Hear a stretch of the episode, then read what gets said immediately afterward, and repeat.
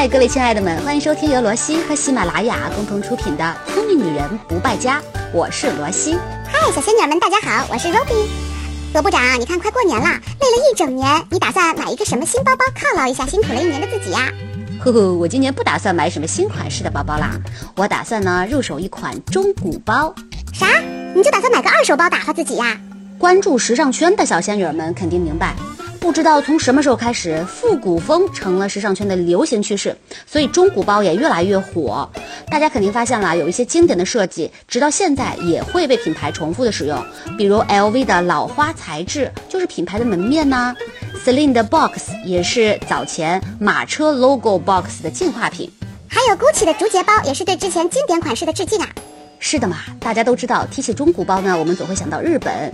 中古包起源于日本，在泡沫经济的年代，日本人啊，他有钱没地儿花，所以怎么办呢？就拿来买包包。他们的首选就是 LV。久而久之，日本的商场里动不动就有小山一样的 LV 堆的到处都是。可是后来呢，日本的经济崩溃了，很多人就把大牌包包再拿出来变卖。因此，现在市场上最多的中古包就是来自于一九九零年到两千年代的日本。所以，现在日本的奢侈品行业买卖做得非常的成熟，规模也很大，每周都会举办各种高大上的拍卖会。那既然是二手包啊，肯定会有一些瑕疵的吧？第一，粘皮。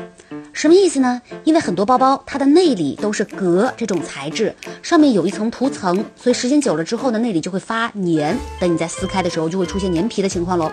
对于这种情况，可以找专门的皮具护理店进行清洗，把涂层洗掉之后，再露出包本身内里的毛布就可以了。这个不复杂。那么第二个问题呢，是包包皮质上的串色。你们知道的，几乎所有的漆皮材质都免不了会串色。如果是浅色的包包碰到串色的问题，那么可以去护理店改成深色。第三个问题呢，就是掉金。不管是多贵的包，五金啊都会慢慢褪色的。不过护理店也可以镀金重新做好。那么其实我觉得吧，所有的二手包都会出现这样的一些问题，毕竟包包是易耗品嘛。你像边角的磨损呐、染色啊等情况都是非常难避免的。而这些问题其实都可以找到靠谱的专业护理店帮忙去解决。所以我觉得不用担心，如果你不是那种瑕疵控，不是那种非常非常纠结的性格，其实我觉得你也可以对他们忽略不计嘛。那既然日本的中古包市场那么大，那么如果想买中古包的话，日本肯定是最佳选择喽。没错，对于中古包爱好者来说，日本简直就是天堂。不过我身边很多朋友去日本买中古包之前呢，都会担心自己会不会买到假货。哎，其实我觉得大家可以完全放心啊。首先呢，我刚才说了，日本的中古文化非常的深远，对中古货品的把控还是做得非常好的。其次，在日本要寄卖大牌包包的话，必须要经过严格的身份验证，寄卖人啊要留下自己的身份信息和指纹，一旦发现包包有任何的问题，他们都可以追溯到本人的。在包包上架之前，中古店也会对这些包包进行护理跟保养。那么，所以包包的品质其实是完全可以信赖的。另外呢，日本的中古包店里面有专门的鉴定师，他们鉴定过的包可比咱们吃过的饭还要多呢。那罗部长，你是不是有一些私藏的日本中古店？今天就说出来给咱们种种草呗。好呀，我在日本最喜欢逛的一家中古包店是代官山这个区的，叫做一家 Layer Vintage。这是一家很有文艺气息的中古包店，很有腔调的，非常有范儿。大家可以记下它的英文 L A Y E R Layer Vintage。那这家店的包包款式是挺全的，排列也很整齐。最多的是香奈儿家的包包，GUCCI 的也挺多。那么除了包包之外呢，店里还有很多中古首饰和中古表，感兴趣的朋友可以去逛一逛。哎，另外一家呢特别红的是 Amour。它的位置是在呃表参道南青山一带，位置也是挺方便的。它有两家店，一家以香奈儿为主，另一家呢是爱马仕比较多。他家的整个购物环境非常舒服，走的是精品路线，基本上最便宜的香奈儿也在人民币七千块以上。如果你是想入手那些特别珍贵或者特别的款式，我觉得啊可以去这家看看，说不定能淘到你喜欢的宝贝。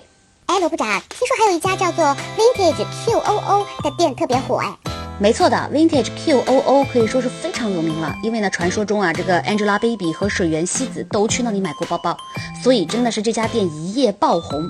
不过这家店地理位置不是很好找，它在一座办公楼里面，虽然店面非常小，但是呢，各种款式的包包也是一应俱全，而且店员非常热情，会一一向你介绍啊，让你试背拍照。在这家店里面，香奈儿是最多的。价格几千块到两万块都有。听得我简直心动的要地震！只可惜这些店都在日本，对吧？去一趟实在不容易啊，哭泣。嗯，其实除了东京呢，咱们国内的一个地方也是买中古包的好地方，那就是香港。现在很多人去香港啊，都会去中古店里转一转，因为每次都会有新的发现。说起香港的中古店，大家最熟悉的应该就是大名鼎鼎的 One Style。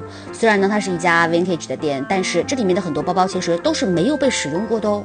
而且除了包包，这家店还有很多颜值特别高的鞋子、耳环。如果你打算去这里逛呢，一定要给自己留好充足的时间，因为没有个三四小时，我觉得一般的女孩子啊出不来。而且再告诉大家一个小八卦，蔡依林之前呢在咱们浙江卫视领跑二零一八演唱会上穿的衣服就是这家店提供的。另外还有一家店呢，叫做 Brand of。哎，这是一家在日本很出名的中古店品牌，现在在香港已经开了近十家分店了，里面有不少精品，而且价格也是相当划算。更重要的是，这家店呢，它时不时就会做一些优惠活动，经常会有让你意想不到的好价格，有的时候甚至只要花一两千块钱就能拎个 LV 回家喽。其实我觉得现在有很多时尚博主和漂亮姑娘们都已经厌倦了跟着流行趋势每一年每一季度买新款包包，真的，其实呢可以试一试中古包，因为你会发现它们还是很耐看的，而且啊撞包率极低，还显得你特有品味，关键是呢也挺实惠。好了，如果你想要一款中古包包，不妨去了解一下我们刚刚说到的这些信息，也可以在网上重新再搜索一些更加细节的内容，以帮助你购买一款你心仪的包包。今天就是我们要分享的内容啦，大家千万不要忘记到我们的微信公众号“罗西可爱多”跟我们继续去互动哦。只要打开微信的公众号搜索页面，输入“罗西可爱多”的全拼，然后就可以找到我们了。我们下期节目再见，拜拜。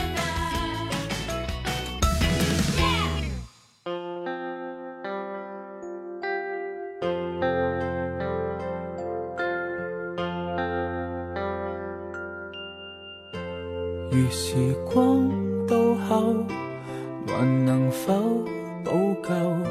谁人的手有幸挽着继续逗留？谁情愿退后来承担诅咒？在下次会面时，只沦为张某，连梦在对焦。这偷看近照，记下这双眼睛，竟在共你刚巧对照。